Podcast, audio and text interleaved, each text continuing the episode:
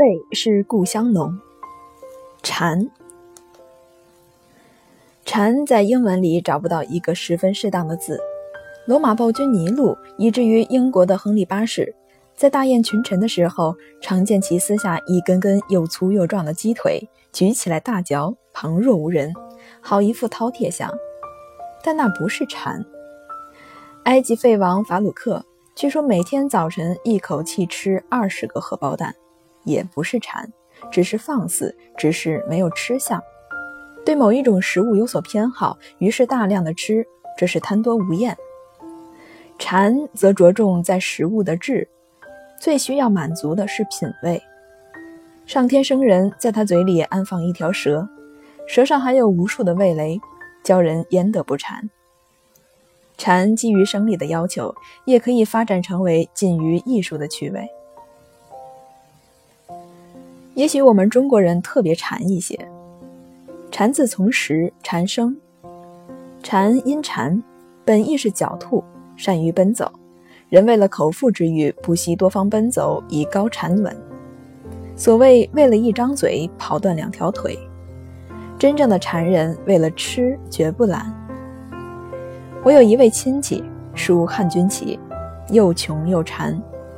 一日傍晚，大风雪，老头子缩头缩脑，围着小炉，围着小煤炉子取暖。他的儿子下班回家，顺路试得四只鸭梨，以一只奉其父。父得梨，大喜，当即啃了半只，随后就披衣戴帽，拿着一只小碗冲出门外，在风雪交加中不见了人影。他的儿子只听得大门哐啷一声响，追忆无及。约一小时，老头子拖着小碗回来了。原来他是要吃温婆拌梨丝。从前酒席一上来就是四干、四鲜、四蜜饯、温婆鸭梨是现成的。饭后一盘温婆拌梨丝，别有风味。这老头子吃剩半个梨，突然想起此味。乃不惜于风雪之中奔走一小时，这就是馋。人之最馋的时候，是在想吃一样东西而又不可得的那一段时间。希腊神话中，坦塔勒斯水深极恶而不得饮，果实当前而不得食，恶火中烧，痛苦万状。他的感觉不是馋，是求生不成，求死不得。馋没有这样的严重。人之犯馋是在保暖之余，眼看着回想起或者谈论到某一美味，喉头像是有馋虫搔抓作痒，只好干咽唾沫。一旦得遂所愿，自情享受，浑身通泰。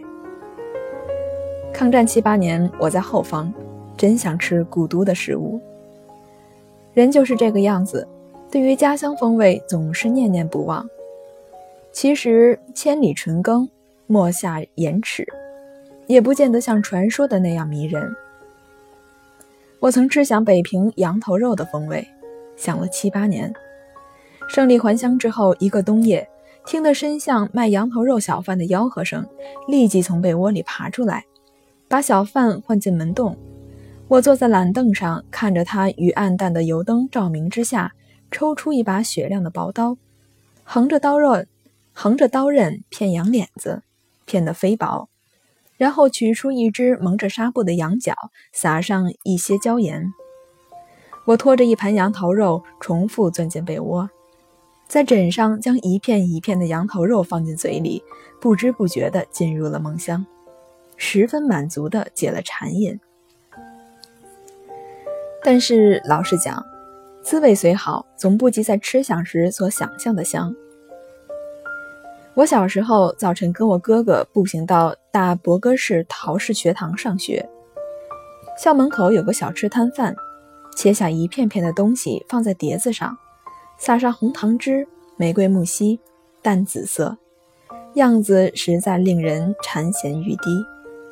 走近看，知道是糯米藕，一问价钱要四个铜板，而我们早点费每天只有两个铜板。我们当下决定饿一天，明天就可以一尝异味。所付代价太大，所以也不能常吃。糯米藕一直在我心中留下不可磨灭的印象。后来成家立业，想吃糯米藕不费吹灰之力，餐馆里有时也有供应，不过浅尝辄止，不复有当年之馋。馋与阶级无关，家豪富人家日食万钱，游云无处下注，是为他这种所谓饮食之人放纵过度，连馋的本能和机会都被剥夺了。他不是不馋，也不是太馋，他麻木了，所以他就要千方百计的在食物方面寻求新的材料、新的刺激。我有一位朋友，湖南桂东县人。他那偏僻小县却因乳猪而著名。他告我说，每年某巨公派人前去采购乳猪，搭飞机运走，充实他的巡厨。烤乳猪，何地无知？何必远求？我还记得有人置寿宴，刻有专呈现烤方者，选尺余见方的细皮嫩肉的猪臀一整块，用铁钩挂在架上。以炭肉繁制，时而无火，时而文火，烤数小时而皮焦肉熟。上桌时，先是一盘脆皮，随后是大薄片的白肉，其味绝美，与广东的烤猪或北平的卤肉风味不同，使得一桌的修，使得一桌的珍馐相形见绌。可见天下之口有同事，普通的一块上好的猪肉，够处理得法，极快朵颐。像世说所谓，王五子家的燕蝉，乃是以人乳喂养的，实在觉得多此一举，怪不得魏武为忠喜而去。人是肉食动物，不必等到七十者可以食肉矣，平素有一些肉类佐餐，也就可以满足了。北平人馋，可是也没听说过谁真个馋死，或是为了馋而倾家荡产。大抵好吃的东西都有个季节，逢时按节的享受一番，会因自然调节而不逾矩。开春吃春饼，随后黄花鱼上市，紧接着大头鱼也来了。恰巧这时候后院花椒树发芽，正好掐下来烹鱼。鱼季过后，青葛当令。紫藤花开，吃藤萝饼；玫瑰花开，吃玫瑰饼。还有枣泥大花糕。到了夏季，老鸡头才上河哟，紧接着是菱角、莲蓬、藕、豌豆、豌豆糕、驴打滚、艾窝窝一起出现。席上常见水晶肘，房间唱卖烧肉。这时候嫩黄瓜、新蒜头应时而至。秋风一起，先闻到糖炒栗子的气味，然后就是馋烤涮羊肉。还有七尖八团的大螃蟹，老婆老婆你别馋，过了腊八就是年。过年前后，食物的丰盛就更不必细说，一年四季的馋，周而复始的吃。